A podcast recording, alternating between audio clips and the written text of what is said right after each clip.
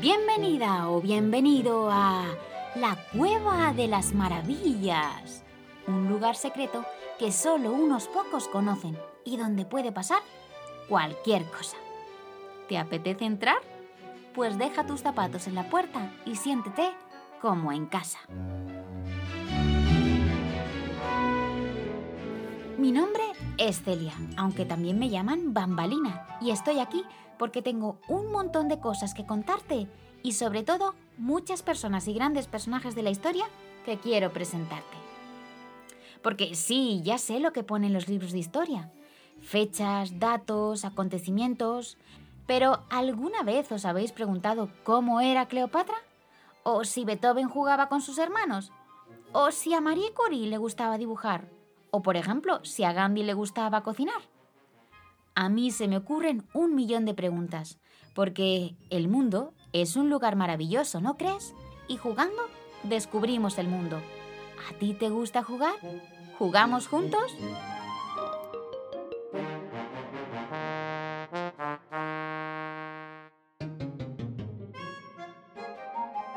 Hola Elena, ¿cómo estás?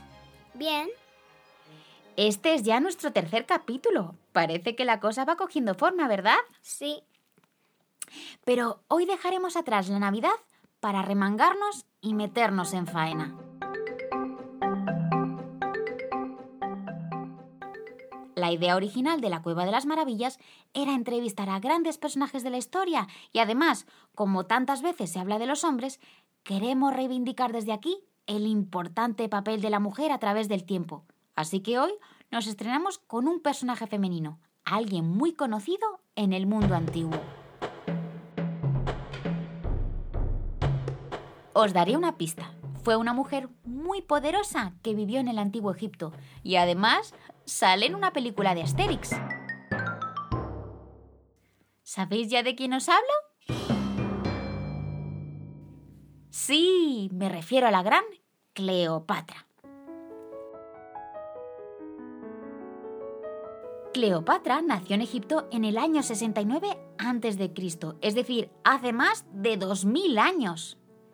Cleopatra fue una mujer muy inteligente y erudita y también muy bella. Llamaba la atención por su elegancia, por su conversación y por sus enormes ojos verdes. Nació en la época de los faraones y hablaba nada menos que siete idiomas. ¡Siete! ¿Qué os parece? Son un montón. El capítulo de hoy será diferente porque nuestra invitada está aquí con nosotros. ¿Nos la quieres presentar, Elena? Claro, bienvenida Cleopatra. Estamos súper emocionados de que estés hoy con nosotros para hablar sobre ti. Es un auténtico placer. Muchas personas cuentan que es muy agradable conversar contigo. ¿De qué cosas te gusta charlar? Lo cierto es que me interesan un montón de temas. Las matemáticas, la literatura, la política, la música, también la medicina, los barcos, las estrellas, Llegué a ser comandante naval y a escribir tratados sobre medicina. ¿Cuántas cosas? También hemos escuchado que hablas siete idiomas, así que supongo que uno de esos siete es el egipcio, ¿verdad? Así es.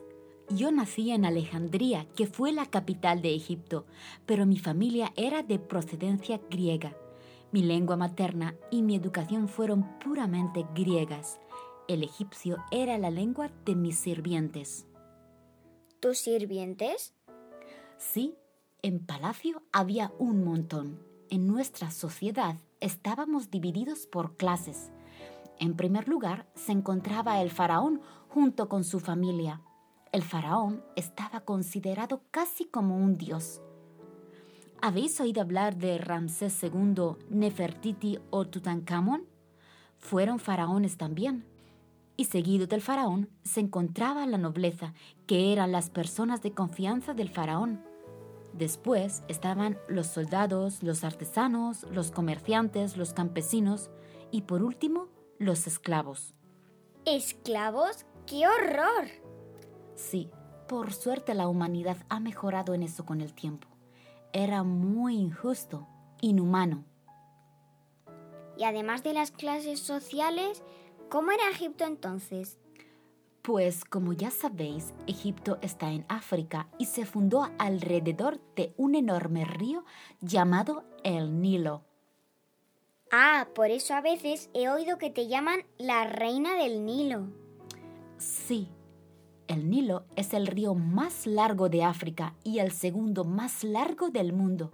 Es maravilloso. Al principio, Egipto estaba dividido en dos, el Alto Egipto y el Bajo Egipto. Pero el rey Menes unificó ambos reinos y fundó así el Antiguo Egipto. Fue el primer faraón y creador de la primera dinastía. El Antiguo Egipto ha sido una de las civilizaciones más importantes de la historia de la humanidad y duró más de 3.000 años. Sí, pero yo nací casi al final de todo ese periodo. De hecho, fui la última gobernante de la dinastía del Antiguo Egipto, junto con mi hijo mayor. Cuéntanos un poco más sobre tu familia. Mi padre fue el rey Ptolomeo XII y cuando murió yo ascendí al trono junto a uno de mis hermanos. Yo tenía 18 años y él solo 15. ¡Qué jóvenes! Así que reinasteis los dos juntos. Eso es, pero te confieso que a mí me gustaba más gobernar sola. No lográbamos entendernos y mi hermano me terminó destronando. ¿Quieres decir que te echó del trono? Supongo que es lo que tiene hacerse rey siendo solo un adolescente. Yo me enfadé muchísimo, así que me fui a Roma y con la ayuda del emperador Julio César monté un ejército, regresé y me hice con el trono derrocando a mi hermano.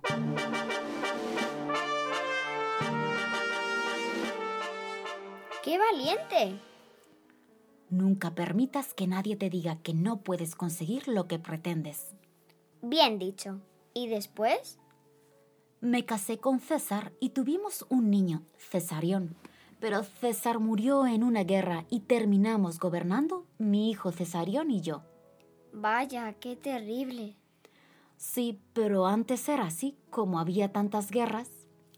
Tiempo después me enamoré de otro emperador romano, Marco Antonio, pero como estaba casado, el hermano de su antigua mujer, Octavio, otro emperador de Roma, nos declaró la guerra. Menudo lío. Y que lo digas. Con Marco Antonio tuve tres hijos más, Ptolomeo y los gemelos Alejandro y Cleopatra. Así que antes os llamabais todos igual. Sí. Mi familia fue una larga lista de Cleopatras y Ptolomeos. Yo en concreto fui Cleopatra VII. ¿Y qué pasó al final con Octavio, vuestro enemigo? Pues Octavio terminó ganando la guerra y se convirtió en el primer emperador romano conocido como Augusto y con el reinado más largo de la historia de los emperadores romanos. Así que fue el final de los faraones. Sí, cuando Octavio ganó la guerra, Egipto pasó a ser gobernada por los romanos. Menuda historia, tuviste una vida apasionante. Lo cierto es que sí, eran tiempos muy distintos a vuestros días. Por cierto, yo nunca he estado en Egipto, pero cuando vaya tengo que ir a visitar las pirámides. Todavía hoy son muy conocidas, de hecho son una de las siete maravillas del mundo antiguo. Sí, las pirámides y las esfinges fueron las grandes construcciones de nuestra época. Las pirámides eran enormes tumbas para enterrar a los faraones y eran construidas por miles y miles de obreros. Al principio eran escalonadas y después pasaron a construirse con las caras lisas. Las más conocidas son las de Keops, Kefren y Micerinos, pero hay casi 100 construidas. Así que las pirámides son enormes tumbas. Así es, dentro de las pirámides se construía un lugar secreto y muy escondido donde colocar el sarcófago con la momia y guardar todos los objetos valiosos que poseía el faraón. Y además de las pirámides, ¿qué cosas había en el antiguo Egipto? Los egipcios inventaron un sistema de escritura llamado jeroglíficos. Consistía en escribir por medio de dibujos y símbolos para contar las historias de los faraones o de las guerras. Y solo las personas importantes escribían. En aquella época, leer y escribir era un privilegio. También inventaron el calendario solar, las cerraduras, o el papiro, que era parecido al papel que usáis hoy en día.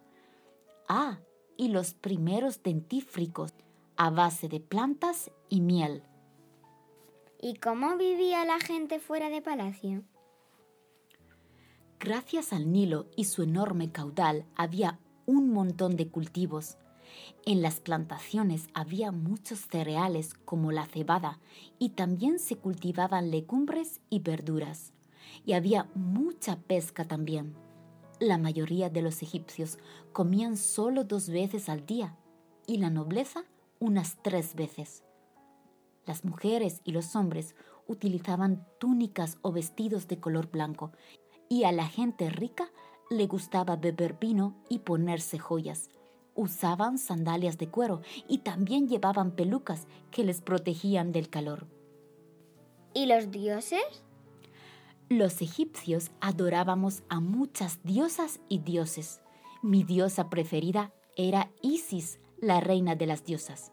Su marido era Osiris, el dios de la resurrección, y su hijo Horus, el dios de la montaña. También era muy querido Ra, el dios del cielo y del sol. Además, los gatos eran considerados animales sagrados y el escarabajo el símbolo de la buena suerte. Qué interesante, Cleopatra. Me gusta mucho estudiar y aprender.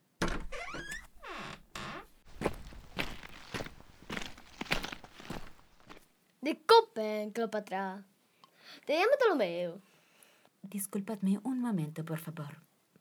Claro, Cleopatra, no te preocupes. Hola, ¿quién es usted? Yo soy el mensajero real de Cleopatra. ¿Y cómo te llamas? Me llamo Numerovis. Ah, Numerovis, mira. Me suena ese nombre, ¿no? ¿A ti, Elena? Mm, Y- sí. y Nu- Numerovis, oye, ¿te podríamos preguntar qué tal es la vida en Palacio? Sí, claro. Pues, ¿qué tal es la vida en Palacio? Un poco agotadora. Agotadora, ¿y eso por qué? Bueno, con todas las cosas que hay que hacer. Hay mucho lío. Sí, Pero sois mucha gente trabajando, ¿no? sí, ¿Sí? casi todo el pueblo. ¿Casi todo el pueblo está ahí dentro? Sí, Vaya, o sea que es como estar en el pueblo, pero dentro del palacio. sí. ¿Mm? ¿Y qué tareas hay que hacer en palacio? Bueno, casi todas. ¿Cómo qué? Como prepararle la cama real, hacerle el baño de Cleopatra. El baño, ¿es, es, re- ¿es verdad eso que cuentan que el baño se hace con leche de burra? Sí, Sí, es, es cierto. sí. Es- ¿Y cómo hacéis? Bueno, hay unos especialistas que cogen la leche de Buda y la ponen en su baño real. ¿Es un baño real? ¿Y mm, eh, cada cuánto tiempo se baña Cleopatra? Cada un día. ¿Cada día? Madre mía, pues tendréis que ordeñar muchísimas burras. Sí. Entre- igual es un poco demasiado, ¿no? Sí, ¿Y qué es lo que le gusta comer a Cleopatra? ¿Cuál es su plato favorito? difícil. Difícil. ¿Le gusta mucho comer? No, ¿No? es muy ligera. Es ligera. ¿Y, y es una faraona amable? Muy amable. Sí, es amable. Eso es importante, ¿no? Sí. Sí. ¿Y la, la gente qué tipo de mensajes le manda a Cleopatra? ¿Qué cosas le quiere contar a su faraona? Pues bueno, casi todo tipo de cosas. Por ejemplo, ¿nos puedes poner un ejemplo?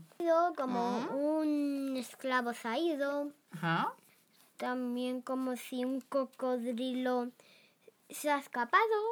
Para que esté informada de todo, ¿no? Es como, como no existen allí, ¿no? Las noticias ni nada de eso, ¿no? Pues todo como del boca a boca, ¿no? Ujú, qué interesante. Pues nada, Numerovis, te dejamos con que sigas con tu trabajo. Vale. Y adiós y gracias. Adiós.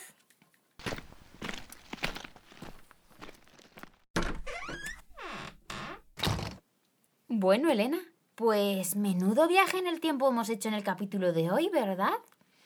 La historia de Egipto es muy interesante y además hay grandes estudiosos sobre el tema.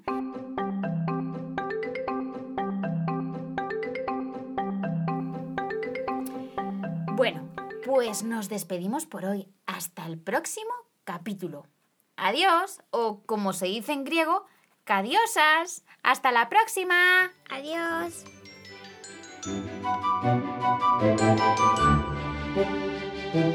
Música